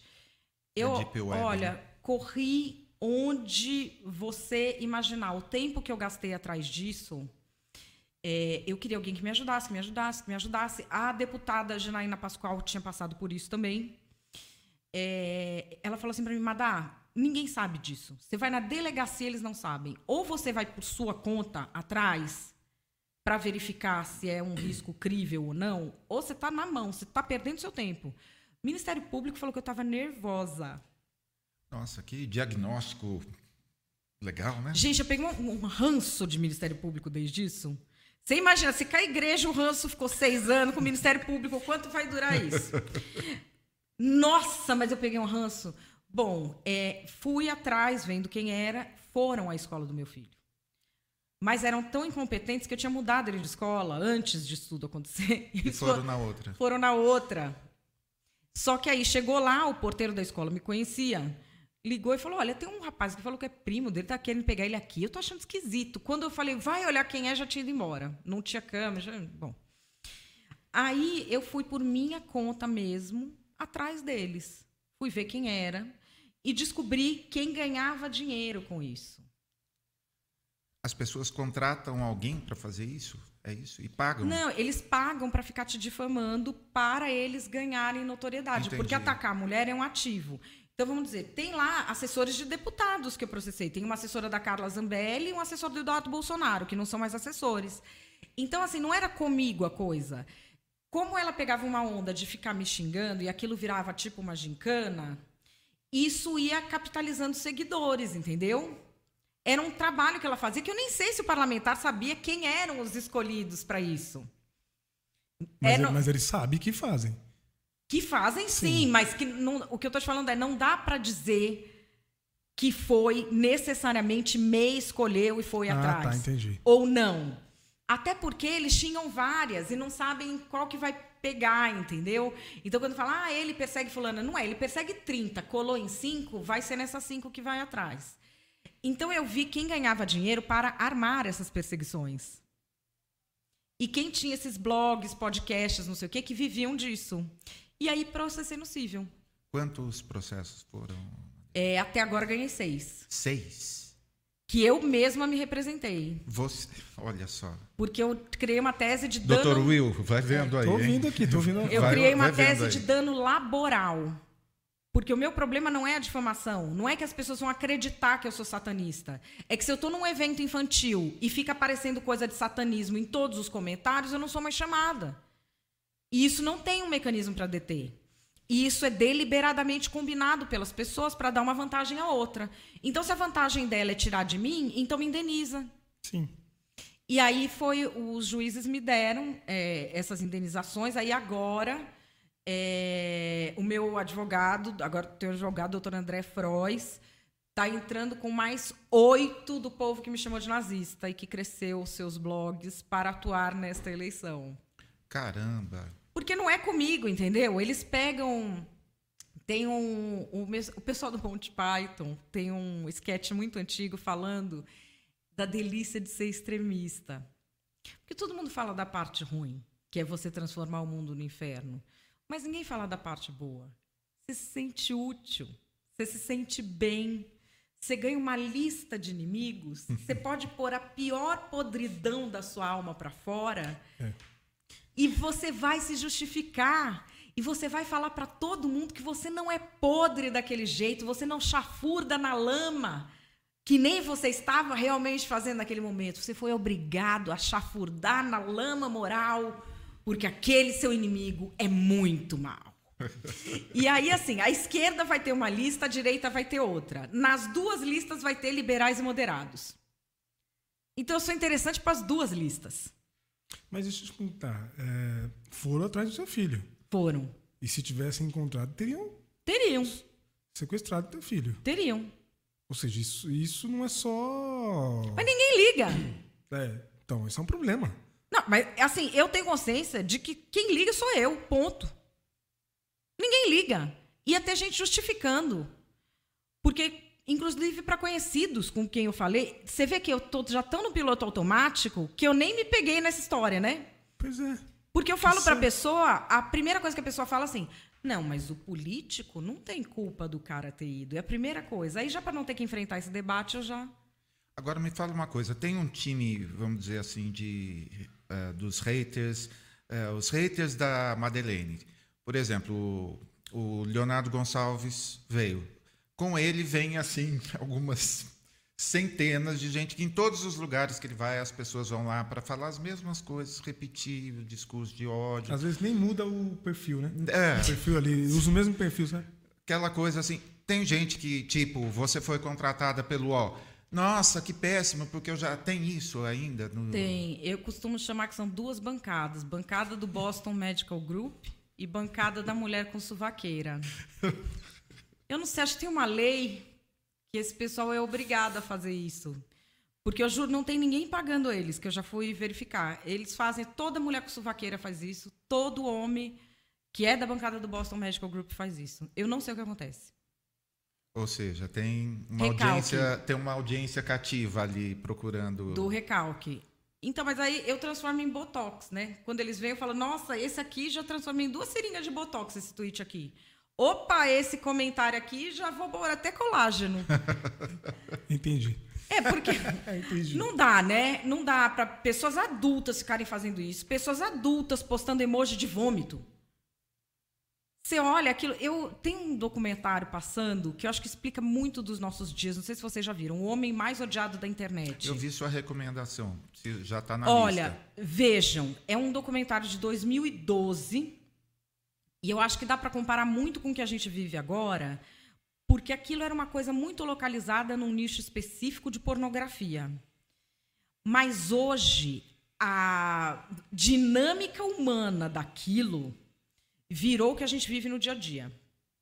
Era um cara chamado Hunter Moore que abriu um site de revenge porn para você divulgar pornografia de vingança. Só que metade do site ele pagava um cara para hackear a gente e pegar as fotos e ele publicava sem ninguém saber. Não era gente que tá, não era nem revenge porn, era ele hackeando Sim. gente. Bom, o site no ar. E você avalia o que aconteceu com as pessoas em 2012, quando acontecia isso, porque ele punha não só a foto, ele punha o nome da pessoa completo e os links para as redes sociais da pessoa. Então ele destruía a vida das pessoas. O que este homem tinha de fãs, mas de fãs enlouquecidos, enlouquecidos, e que ficavam lá xingando todas as pessoas que apareciam e falando que ele era o máximo, que é isso mesmo, tem que destruir, tem que não sei o quê, tem que papapá. blá. O que a gente vê hoje em política não é mais ou menos isso? Não é mais ou menos o que está acontecendo com aquele médico recente, Qual? agora que foi pego, flagrado, filmado, abusando de, de mulheres um, enquanto elas estavam sedadas. Não, né? mas ele foi. Ele, não, eu digo que ele ganhou um monte de seguidor. Não sei se sabendo Ele disso. ganhou seguidor, mas ele não ganhou aprovação social. Sim, Esse mas- cara ganhou aprovação social. Ah, sim. Então não é. Não é, É não pior é- ainda. É, pior seguidor, né? eu não sei se é aprovação social, porque as pessoas gostam do mórbido. Você veja que esse segmento de true crime, ele tá tão, tão vivo que o Brasil Paralelo mudou para true crime. Uhum. É. Não, só o lance do. A pessoa morre, se o perfil dela está ativo, Nossa, estoura. estoura. de- de isso, é, isso é curiosidade É mórbida, morbidez. é uma coisa. E tem que separar, acho que isso de aprovação social. Esse cara tinha gente louca por ele, que falava, eu tô disposto a matar por você. Que uma vítima, qualquer vítima que reclamava, eles iam lá, enxovalhar a vida da vítima, exigir que a vítima fosse demitida do emprego dela e não sei o quê. E outro dia eu li uma frase do Aldous Huxley que ficou na minha cabeça, que é o seguinte: a melhor maneira de você juntar um grupo em torno de uma causa é prometer às pessoas que elas vão poder maltratar as outras. Olha só. E é isso, porque a gente vê muitas das causas políticas, que políticas entre aspas, que hoje a gente vê na internet, não tem causa política nenhuma. Isso que eu falo do, do identitarismo. Alguém falou criado mudo, uma pessoa vai lá e inventa que a palavra é racista, inventa uma origem por etimologia freestyle, aí todo mundo vai lá e bate na pessoa e eles dizem que eles são inclusivos. Eles estão incluindo quem?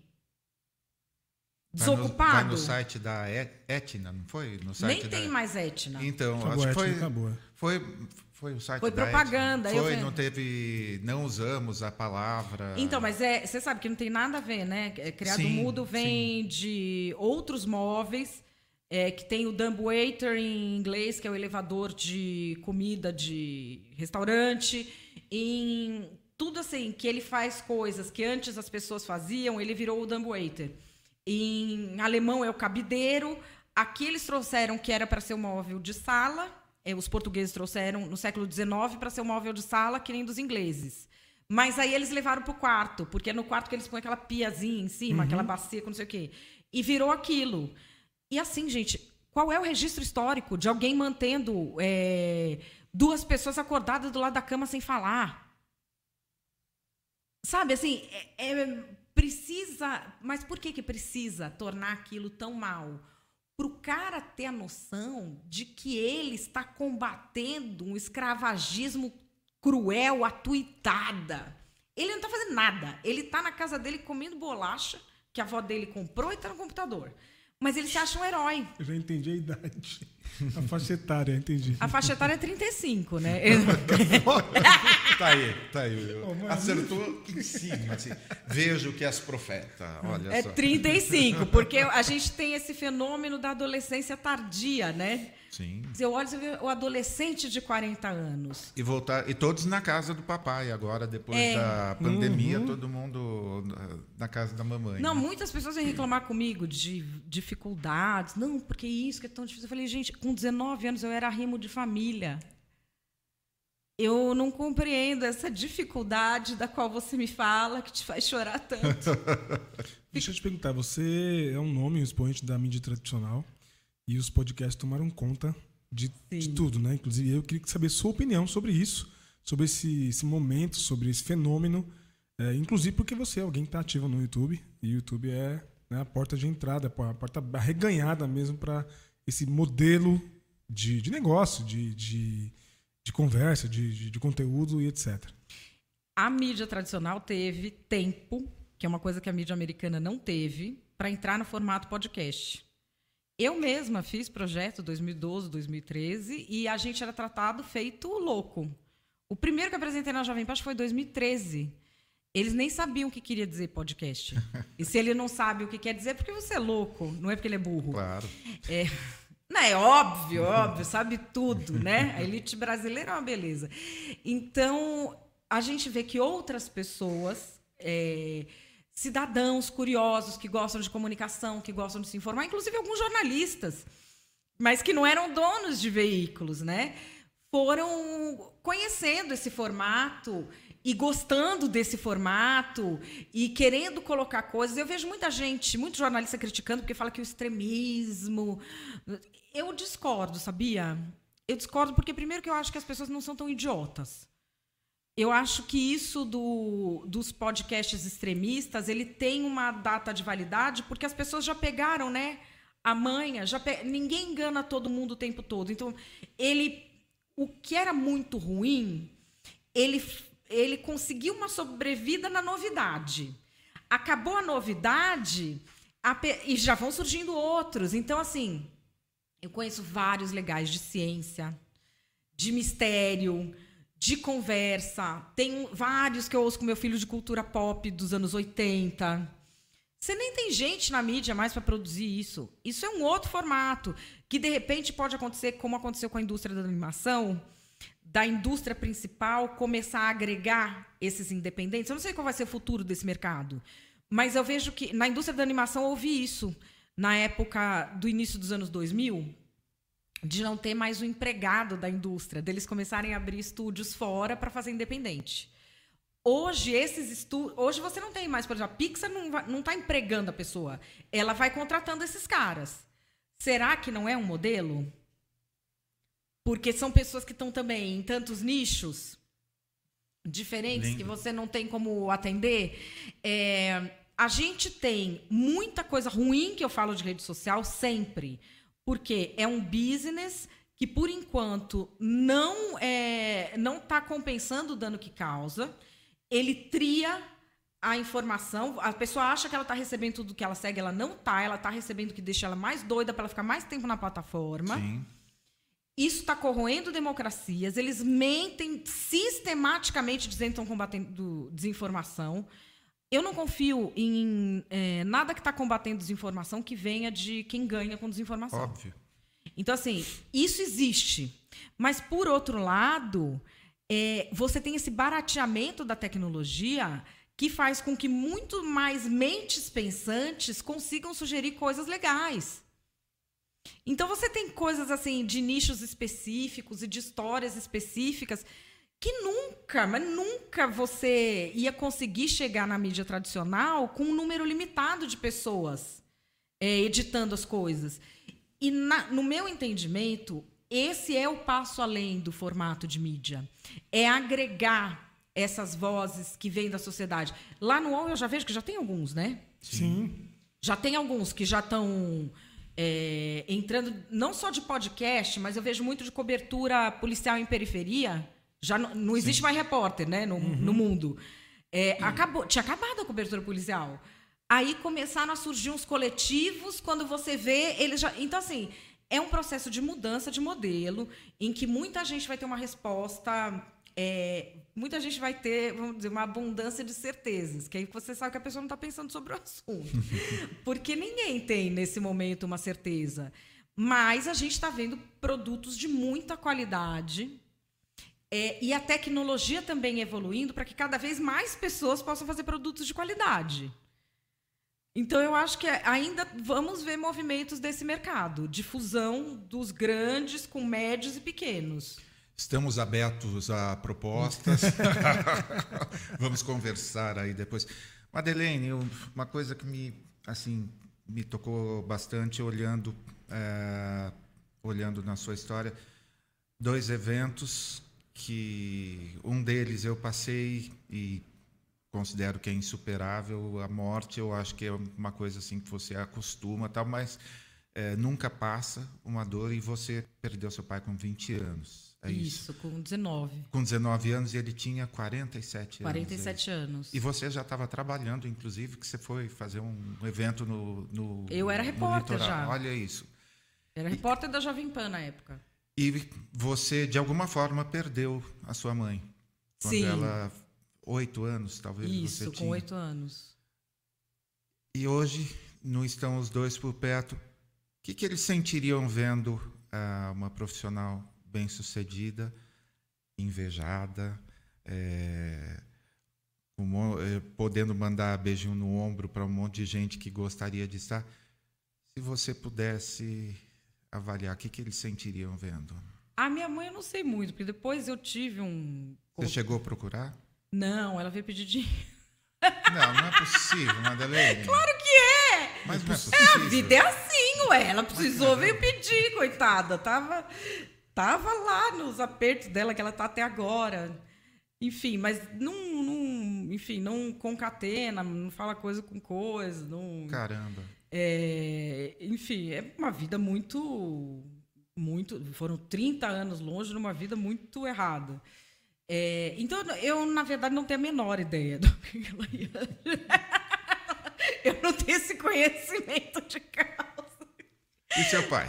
Ah, o meu pai, ele teria muito orgulho, porque o meu pai, o que mais ele queria, assim, meu avô queria que eles, que a geração do meu pai, meu avô veio da Hungria era o último de sete filhos. Todos os filhos da minha bisavó foram para a guerra e morreram. Ele era o caçula, ela tinha uma irmã que era casada com um cara do Partido Comunista da Croácia. Foi lá e conseguiu um documento falso de croata para o meu avô. Enfiou ele num navio que ele não sabia onde ia chegar, sozinho, com 17 anos. Ele chegou aqui no Porto de Santos. Sem saber ele não sabia onde ele estava, em que país ele estava. Ele contava uma história que deram para eles um caixa de banana, eles pegaram e começaram a lavar roupa. não conseguiam. Zero de integração. Então, assim, você imagina alguém que chega nessa situação no país. Ele já era carpinteiro, já dominava esse ofício com 17 anos. Então, ele arrumou uma moça no navio, se casou com ela, tiveram dois filhos. Daí ela morreu. E ele se casou com a minha avó, tiveram mais quatro. Entre eles o meu pai e, a minha, minhas tias, Verônica e Rosa, que me ajudam a cuidar do meu filho. Sim. E, e, assim, meu pai queria muito que a gente estudasse. Ele queria que a gente se formasse. Eu lembro assim, o dia que eu passei na USP, primeiro meu pai me tirou uma mesada porque eu ia prestar USP, jornalismo. Que ele falou que eu nunca ia passar e que se eu fosse jornalista eu ia morrer de fome, pedindo dinheiro para os outros, porque jornalista não ganha. olha. olha. Então, né? Lembre-se do nosso link aí para você não, assinar ele, o canal. Ele fala: não, jornalista morre de fome, você não vai ganhar nada, você vai terminar pedindo dinheiro para homem. E mulher que pede, precisa pedir dinheiro para marido apanha. Sua vida vai ser. Ele fazia aquele drama todo. Eu não ouvia nada. Eu não ouvia nada. E ele, ele ficava pedra. Ele falava que eu era a única pessoa que ele conheceu na vida que é mais teimosa que ele. E aí me inscrevi. É, ele cortou minha mesada, eu arrumei uma bolsa de cursinho, fui lá e passei na USP. Que ele falou que ele não ia pagar minha faculdade. Eu falei, tá bom, não precisa pagar, não. não, não paga, então. Então não paga. Aí, nossa, mas ele ficou orgulhosíssimo, orgulhosíssimo. E aí, quando eu fui trabalhar, primeiro na Rádio Trianon, primeiro eu fui trabalhar escondido. Mas olha só. E assim, a gente falou, Aquela época a gente ficava. Podia trabalhar com 21, né? Que era maioridade civil, 18 era só maioridade penal. Filha minha não trabalha antes de terminar a faculdade, senão você vai largar a faculdade, vai acabar trabalhando num banco e não, não termina a faculdade. Só que meu pai vivia viajando, ele vendia álbum de formatura. Ele tinha sido bancário, depois vendia álbum de formatura. E ele nunca estava em São Paulo. E modéstia à parte, eu fazia a assinatura dele muito melhor do que ele. Olha, eu acho que. prescreveu uma... já, prescreveu. Prescreveu. prescreveu. Aí, eu arrumei um emprego na Rádio Trianon, com Fernando Vieira de Mello, que era o papa do radiojornalismo brasileiro. Ele gostou do meu texto. Aí foi lá para assinar, né? Não, seu pai tem que assinar. E jornalista é tudo granfino, né? Eu era a única pobre. Eu virei e falei assim: seu Fernando sabe o que é? Meu pai está na Europa.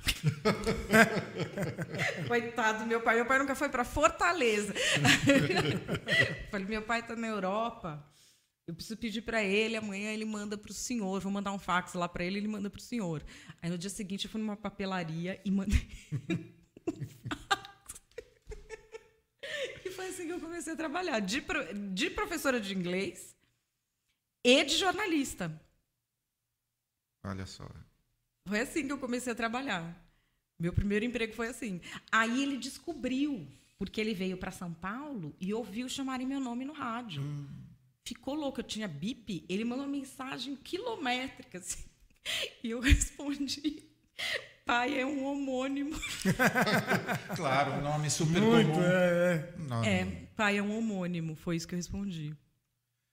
Então, ai, aí, enfim, aí depois ele se acostumou com a ideia, viu que eu não ia largar a faculdade de coisa nenhuma, foi maravilhoso e tinha o maior orgulho. Então eu acho assim que hoje ele teria assim o, sabe, teria o ele teria maior orgulho de qualquer jeito. Ele teria maior orgulho se tivesse dado tudo errado ou se tivesse dado tudo certo, não é isso. Mas ele teria a satisfação de ver que o esforço dele frutificou, né? Qual é o mundo que você vai deixar para aquele o Brasil que você vai deixar para aquele ser encantador que eu estava conversando agora há pouco e dando um monte de abraços e me divertindo porque assim é, ele tem zilhões de traços seus desde o bom humor até a contestação. Nossa, Tem inferno. sempre uma resposta. Inferno, que Brasil você quer deixar para ele? Eu não sei que Brasil eu vou deixar para ele, mas eu vou deixar ele preparado para o Brasil que for. Isso é o que eu posso fazer. A gente tenta mudar as coisas na medida do possível, todos nós aqui estamos tentando, mas onde a gente pode mudar é dentro da nossa casa, é junto das pessoas que a gente ama, é tocando essas pessoas com aquilo que é importante, que é transformador para a vida delas. Eu não sei o que vai ser do Brasil. Eu não tenho a menor ideia do que vai ser, não vejo o Brasil indo num rumo bom.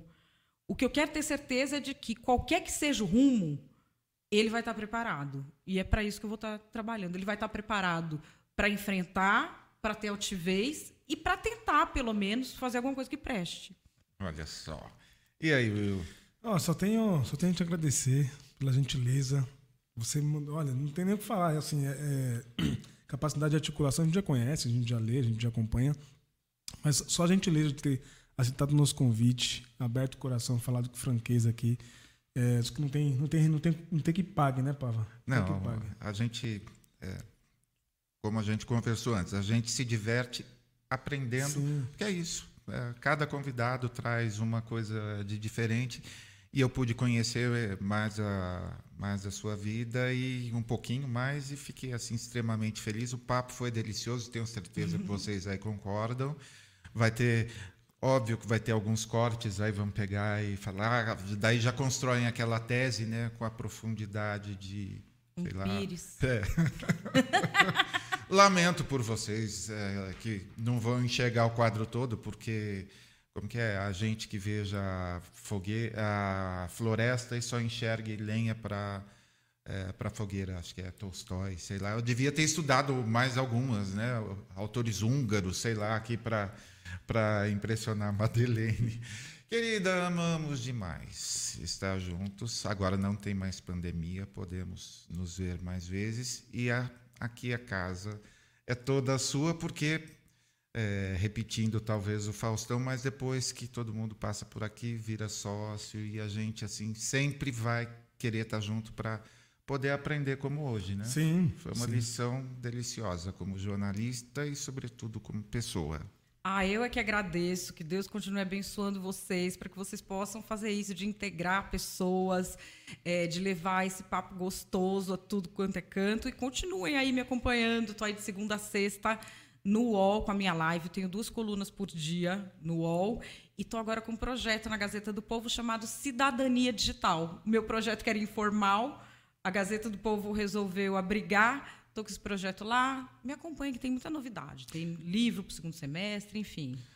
Eu agradeço também porque é, você relatando tudo que você faz, o Will nunca mais vai poder falar para mim que está sem tempo para a gente fazer alguma coisa. Então, é, você entendeu, né? Na verdade, sou eu, tá? Mas é terapia, a gente fala alto aqui e, e se entende. Querida, você é um amor, você é um amor. Obrigada. E você que estava com a gente hoje, olha, dá o like aí no seu canal. Tem mais um monte de gente muito fera chegando aí e a gente vai continuar juntos e com essa com essa pegada. Eu não, não me interessa muito que é, qual que é a linha de pensamento para a gente se alinhar. Tendo amor para temperar tudo isso, olha, venha com venha com o seu pensamento, venha com a sua honestidade intelectual que a gente coloca com o nosso amor e vai ter um papo lindo como esse. Grande beijo. Olha, gente, obrigado. Valeu.